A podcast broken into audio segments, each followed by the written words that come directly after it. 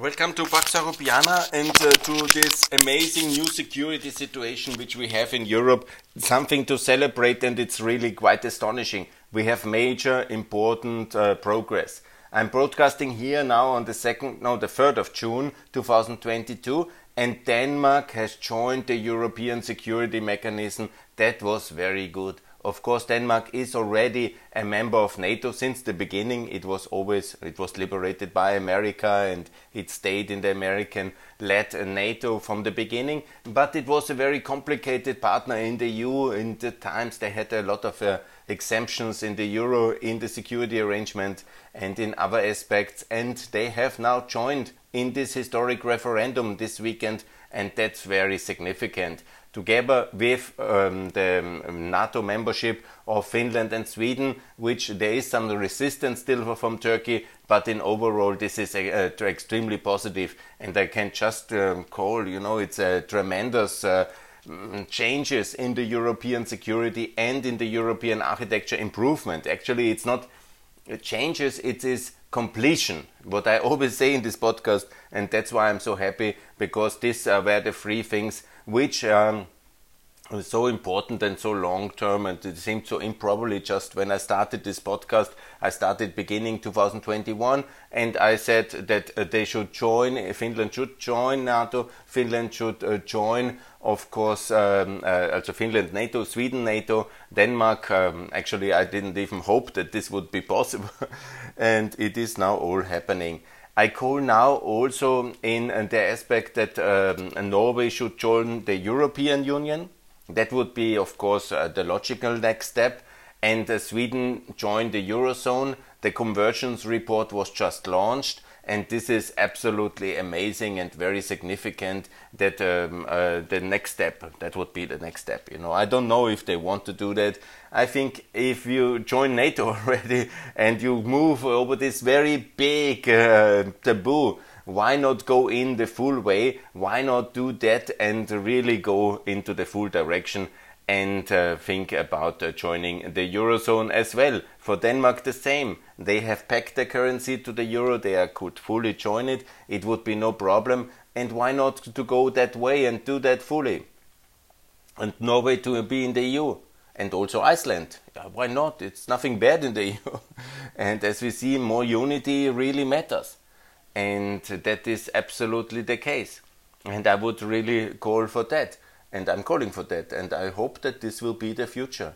And when somebody tells me it's impossible, I had these conversations with my mentors and friends in 2021 and before, it's all impossible. Sweden, impossible to join NATO. Then I say Sweden is in NATO now very soon. So let's get also Sweden in uh, the Eurozone. Denmark to adopt the euro because basically it's not a big difference anymore. Let's do that. And also uh, Norway. Come on. In 94 you voted no. Now say yes. And it's a decent thing to do. So and the nordic situation looks much more different. And of course this is all happening because of the russian wild escalation in this war which i always say slava ukraine. And let's also come uh, to terms uh, in that uh, conflict and by winning it. And winning it is also institutionally it is so important that the Nordic security is there because then uh, we have more unity, and that's the only thing which really makes um, the Europe stronger. So we need to do that. Let me come to the topic of Ukraine because I've written now extensively. We're now at one day 100, and it's of course a big thing um, what uh, we can discuss here. Yeah? What is the way to end this war? I've made a peace proposal already because this is Pax Europiana how to win this war. First of all, institutionally, that's very important. Now in the north, we have enormous progress. We have also some progress in Kosovo, that's very good. We have less in Bosnia, not so good. We have uh, also to see the security arrangement of southeastern Europe, that's very important. So let's have Bosnia and Kosovo in NATO, very important, that should be the consequence. Bosnia to get the EU candidate status now at the 23rd of June and also to make sure that we are more united. Uh, Serbia has, uh, it's uh, still a problem, I have talked a lot about it, but they have at least uh, joined the sanctions against Belarus, one thing. So small progress is there, and even uh, Mr. Vucic maybe will be surprised when we have then Kosovo and uh, Bosnia in NATO. That would be the next step, and don't tell me it's impossible because it is. But how to make uh, not peace? There will be no peace with Russia. Let's not talk about illusionary things. We are in war and we will be in this status of uh, the um, kind of Cold War for decades to come. There's no other way because Russia is this aggressive power and they have escalated. But we can end this war, and that's also very good because why to have constant clashing of tank battles in eastern Ukraine? We can end it, but we need to have a clear division of Ukraine and security guarantees, like the Eastern German model. I said in this podcast already very often. So here comes uh, the line according to which I think the division is feasible.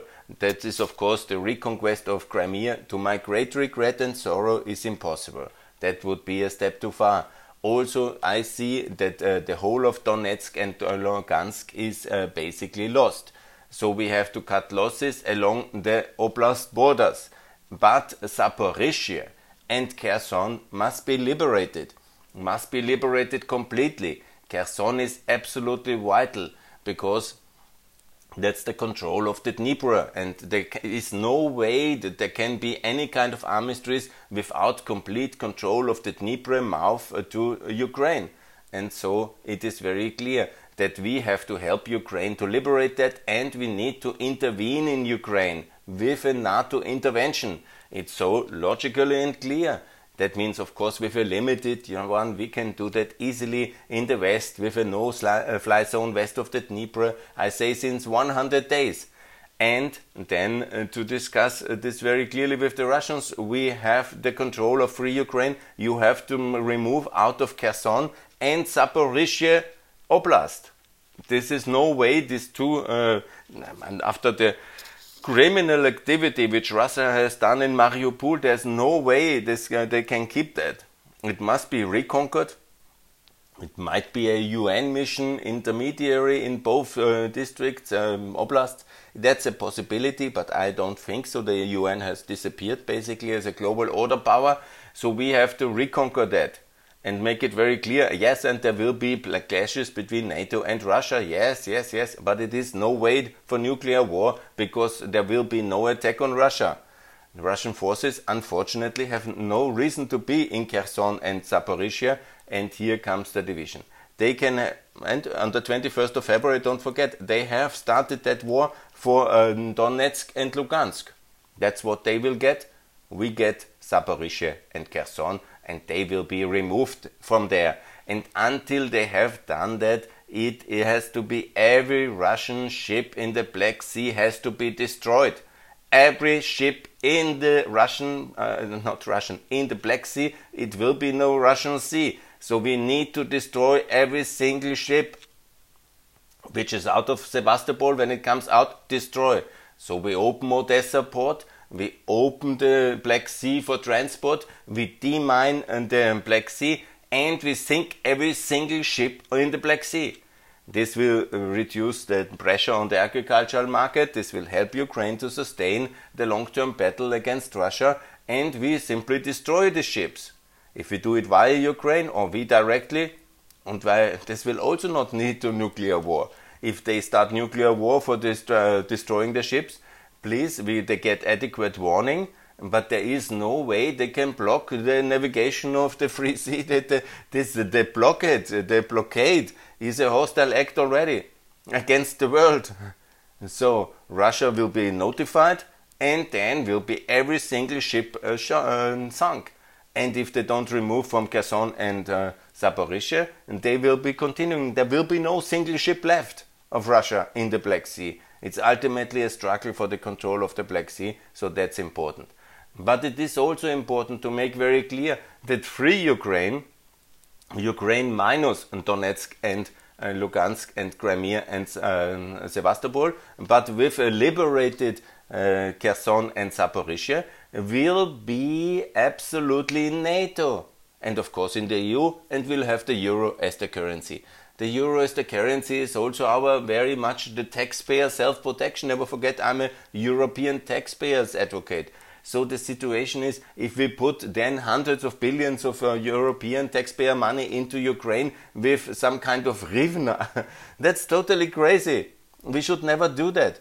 It must be the euro in Ukraine, also for the protection of all the investments of millions of people in Ukraine, but also of the European taxpayers, which ultimately will carry about two thirds of the burden of the reconstruction of Ukraine. Thank you, Mr. Putin. What an expensive present you made us 700 billion alone Ukraine that will be an absolute disaster. But if we put so much money, that's about six times the GDP of Ukraine, then we have to make sure that this money is on the firm fundament of the euro.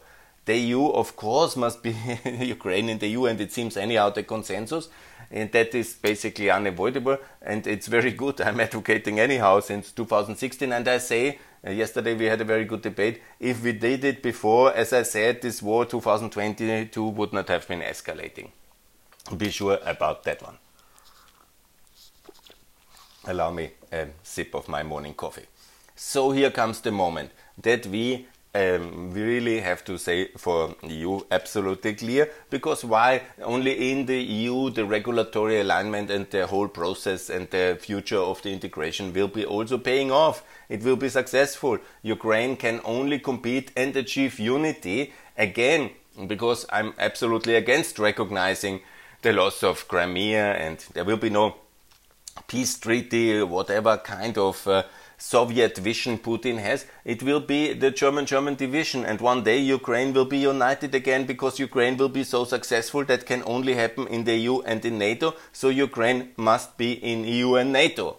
So that's very important. NATO especially because if there is now the loss of these territories, we need to secure Ukraine because this brutal juggernaut of the Russian military force will of course be ready for the next strike and Ukraine will only be secure in NATO and also we will be secure that there will be no second, uh, no kind of further war because they will build both up their forces. That was in the German-German border, but it will be a stable border because of NATO membership. And that must be according to clearly definable borders, and there is a precedent that's the German German division. And then Lugansk is like Saxonia and um, the uh, Brandenburg, you know, like this uh, federal um, states of. Um, uh, of uh, regions uh, of Germany. They were lost in the GDR for four decades. Very tragic, very tragic for the people. I'm very sorry, but there's nothing we can do about. So we lose this for some decades. And as we have lost in 2014 Crimea and Sevastopol, so Donetsk and Lugansk are lost but Zaporizhia and Kherson will be liberated. And that's the only acceptable kind of uh, armistice line we can offer. And then we have to impose it. We have to impose it on Russia, on Ukraine. And it's an illusion what the people say. It's up for Ukraine to make a decision or up for Russia to make a decision. They both cannot make a decision together because they hate each other and they will always hate each other after what happened in 2022 and since 2014. The hate is there to stay. So this is not possible for them to make a peace or kind of agreement to even stop the fighting. It's impossible because both are also very big under pressure. So it must NATO impose that peace and also get Ukraine into NATO.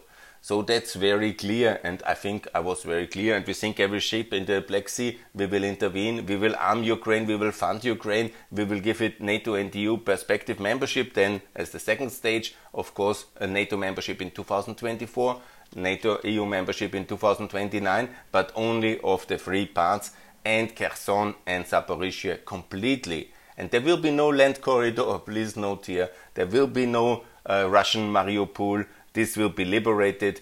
And yes, if it needs military liberation that the Ukrainians will be doing, we have to give them all the weapons to do that. But with a specific mission, liberate Kherson, liberate Zaporizhia. Do not touch Crimea. Do not defend the oblast borders, also the oblast borders, but Kramatorsk, I'm really very sorry. I once wanted to work there. And also Severodonetsk, I'm really very sorry, but here must be a clear division line drawn, and this will be the new Iron Curtain of 2022. This will be along the Donetsk, Lugansk Oblast borders, and they will be clearly defined, and that's the better way. Yes, that's the peace proposal I have published now in the Ukraine Journal in German, and I will also publish in English in the coming days, and I have made it now very clear on my podcast. Podcast, by the way, it's very good topic because I have now been also traveling in uh, Kosovo and in Macedonia. I have been also uh, in uh, no, Mitrovica. I have made a lot of beautiful videos on my uh, video podcast. I recommend it if you want to see the big task of uh, mm, removing the industrial legacy of failed socialist Yugoslavian disaster. Then you have to see my Elbasan in Albania and also my Mitrovica uh, video in uh, Kosovo now. I have also um, with uh, Vienna Goes Europe, where I'm now active, started uh, the campaign for visa liberalization. That was very good. Bravo, uh, Kati Schneeberger. It was actually a very good campaign and it's very successful. Also, Lukas Mandl is now campaigning for visa liberalization. That is very good. He got uh, it done on the on the um, EPP um, party congress. That was really very good. Now, for example, 14,000 signatures already for visa liberalization for the Republic of Kosovo. Very, very good. And please, if you can, sign visa liberalization for the Republic of Kosovo on change.org. That would be very helpful. I want to also congratulate Croatia for joining the Euro in 2023. That's a big success.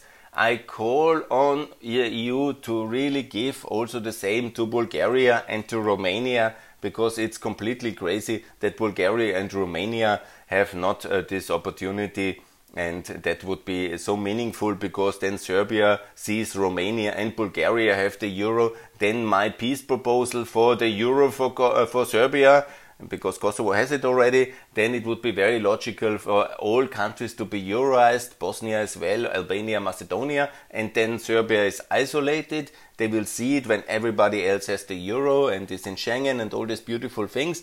And then also to make peace in Serbia, Kosovo by the euro for the recognition deal. You have heard that already a lot of times and that would be very very good so we are moving then forward for peace in the balkans by everybody having the euro and also not to order to make no orban of course not but he is obviously now a russian asset as i said we have now done the oil uh, embargo you've seen that but um, he has uh, saved kirill the russian orthodox um, patriarch uh, putin's pope uh, he has um, saved him from these sanctions doesn't matter, the Lord will sort these people out.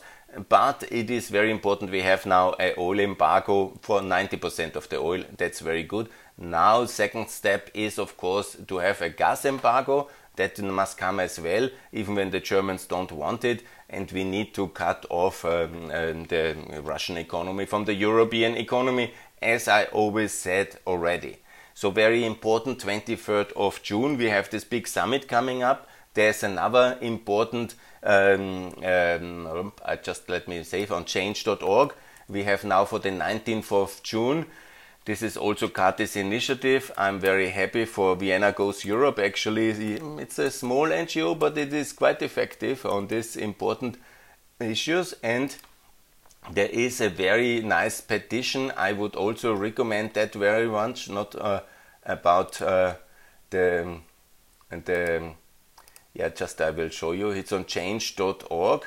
It's also the petition, uh, not for visa liberalization, but where all the main demands are basically on. And that's the petition for the three countries to get the EU potential candidate status. And that's uh, uh, Ukraine, Georgia, and Moldova. I, by the way, will go very soon to Georgia, so expect more on that one from my audio uh, podcast, uh, from my video podcast. And we have then, uh, beautifully enough, uh, this um, petition here it is uh, on Avaaz actually. Next step to EU membership for Eastern Europe and Western Balkans. That's very, very good. And we have here the three countries EU potential candidate status, very good. And then we have the potential or the um, start of negotiation for Albania and for um, for Macedonia, very good. So this is important summit coming up. And then I think also for Bosnia EU candidate status. And to my great regret, it is that Kosovo has not applied for EU candidate status for this summit. They want to do it later. So that's a big mistake. But Kosovo at least to be in the Council of Europe and uh, for Romania to be in Schengen. That would be so logical.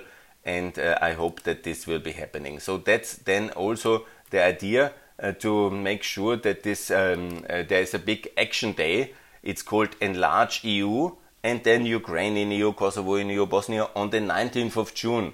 Please make sure that you are, wherever you are listening, that you are there on the 19th of June in your city, in your streets, uh, doing something for uh, Europe and under the hashtag Enlarge EU. And that would be very meaningful if that's happening. And that's what I'm calling for as a European wide action day um, for uh, the beautiful now this link didn't work. What is exactly happening? I have to check it. Uh, on that one, on the Avaaz, that would be really very good if that petition could be still receiving more attention because that's not uh, perfect. Uh, there's only 172 who have signed. It's uh, always a bit complicated to motivate all people uh, in uh, Europe to sign a specific a petition because they all have their specific interest. And as I've seen now in the debate yesterday, also for Vienna Goes Europe, it's complicated between the nine countries. It is obviously not so easy to get uh, all these people uh, in such a alliance, I know. But we are one Europe, and if you um, want um, uh, one second I have now, just uh, because it's the day where the Serbian troops. Um, yes, it was uh, very good. Uh, the it, the day of armistice is coming up. Very good, very good. So anyhow, I was distracted. So what I want to say is here, join these petitions, do something on the 19th of June. That's very important because we have to solve all on one big swooping kind of uh, summit and I hope there will be decent decency. So what is important? I repeat the euro for peace for Serbia, very good. So Romania must be in the euro. It's very important, and that's absolutely the way to get this done and to make peace in a holistic and long, uh, in a clear way, in a consistent way, is of course to have these decisions done and when the Germans are a little bit decent, they will understand that this is absolutely the summary and the best strategy to get uh, progress done and we can achieve peace. I repeat, that is very important for this uh, summit to be successful for Ukraine, Georgia, and Moldova to get the EU potential candidacy and the IPA funding, so important. Bosnia EU candidate status, visa liberalization for Kosovo, and then uh, Macedonia, Albania, the start of the negotiations, the euro for Serbia for the recognition for peace, and of course Montenegro fast tracked in the European Union because basically it's ready and we can allow, as I said also for Macedonia and uh, and but uh, and Macedonia and Albania, but in reality we have lost some time now and what can be really done is Montenegro in the EU. It's the only country which is technically feasible financially and uh, st strategically ready for the EU in complete terms and that would be very very good. So that's very good. I think I have covered my visit to Macedonia, my visit to um, uh, Kosovo, Mitrovica, of course, yeah, that's maybe, um, I will write this well when I come to it. It's very important. Uh, let me, one second, I will explain it.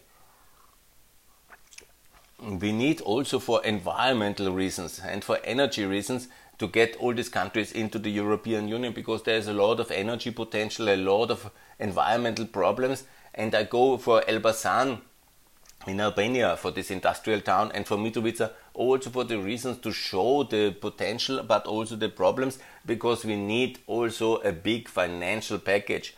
And I repeat, it's a major strategic mistake of Mr. Lindner, the German finance minister, to block the common debt package. We need the common debt package of 1.5 trillion.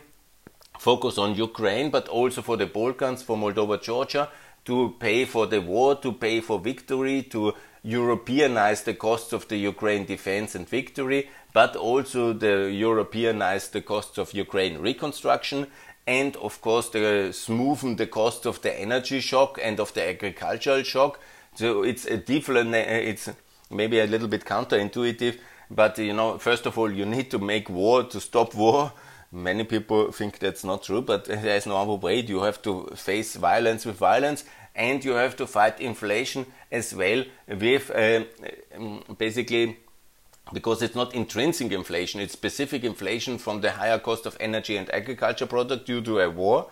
So you need to soften that blow to the European consumers and companies and economies and fiscal systems by projecting that on the long term. So you basically subsidize them now and uh, cap the prices of energy in Europe, especially of gas, because it's an artificial kind of price increase imposed by Russia on us and then you basically sub this uh, costs you put in this long-term debt package. Yes, and you win the war, and of course the energy will be uh, cost will be lower because you have to make agreements with Saudi Arabia, and that's most important. We should have a free trade agreement with the Gulf Cooperation Council. We won the first Cold War with an alliance with China and with Saudi Arabia. We have to win at the same time. It's so logical. So get these trade agreements done, open up to American market with a TTIP agreement, with a ratified Mercosur, but also get the Chinese agreement CAI ratified, get the uh, GCC agreement with the Gulf Cooperation with Saudi Arabia basically ratified and open up to the world, Europe, that is deflationary and have this big package where we all, as 450 million Europeans, fund the future of um, the victory and also the integration and also the smoothing of the energy costs and also the defense cost. We must do the things together, Mr. Lindner. It's so logically and it needs more than the last package and it needs to get it done European wide. And you see, it's also a huge leverage towards member states like with Poland. We have made now agreement, very good, it works so well, and now we have the opportunity to do the same for the beautiful country of also to do the same in a second package and that should be also done if we don't do it it's a big strategic failure because we absorb all the shocks the costs now directly in the economic system and it's of course much more expensive yeah? and it's much more uh, destructive yeah? and it undermines a bit the unity of europe so having this big package is not a big um, problem. For 10 years, we can add the debt, we can remove uh, the big shock now, absorb the shock and uh, postpone it basically by funding it over 10 years. It's the much better way. We uh, will also not be so high in debt uh, because the economy is actually booming relatively. We have low unemployment. We have to open, by the way, the labor market as well to all Europeans, keep the Ukrainians permanently here. And that's the logical way we have to get this done. Yeah, okay, it's a half an hour. I promised not to go longer than this. That's my recent update on my activities, what needs to be done. We have major pro uh, progress in with NATO enlargement. We need also uh, Croatia in the EU, but we lack a little bit the big steps forward. Of course, I have outlined all of them, what we need to do and I will keep you posted for many more videos. I have now 1000 videos up on my YouTube page where I explain all this. In the summer, I like also to do a lot of outdoor activities, so I always walk and talk you through Vienna or for other cities, which I'm at the moment uh, very active, how to end the war. So I have this video podcast. I think it's a very nice activity. I have now 641 subscribers on my YouTube um, channel. That's not, you know, I'm not a pop star, but I have now all the issues explained from the Balkans, Ukraine, and uh, from Moldova, and I will hopefully also be able to um, share all these views of Georgia after next week. Then I made my tour of the nine countries, explained all the things, and then hopefully we will have a very good summit on the 23rd of June with uh, decency from uh, Europe in the and a better policy hopefully in the making. Good. Thanks a lot for listening. Also subscribe this and share if you can and this um, podcast. Also take a look at my YouTube uh, Pax Europiana Günther Fehlinger and I have thousands of them, a thousand now, not thousands, but I explain all these things here. And I have uh, more to come as well on my Twitter feed uh, where I'm very active and I appreciate all of your likes, your support, and also any kind of feedback. You are very welcome. See what I do on the Twitter. That is very, very good. Thanks a lot for coming. More to come. And thanks a lot for listening. And now I will stop this. Bye.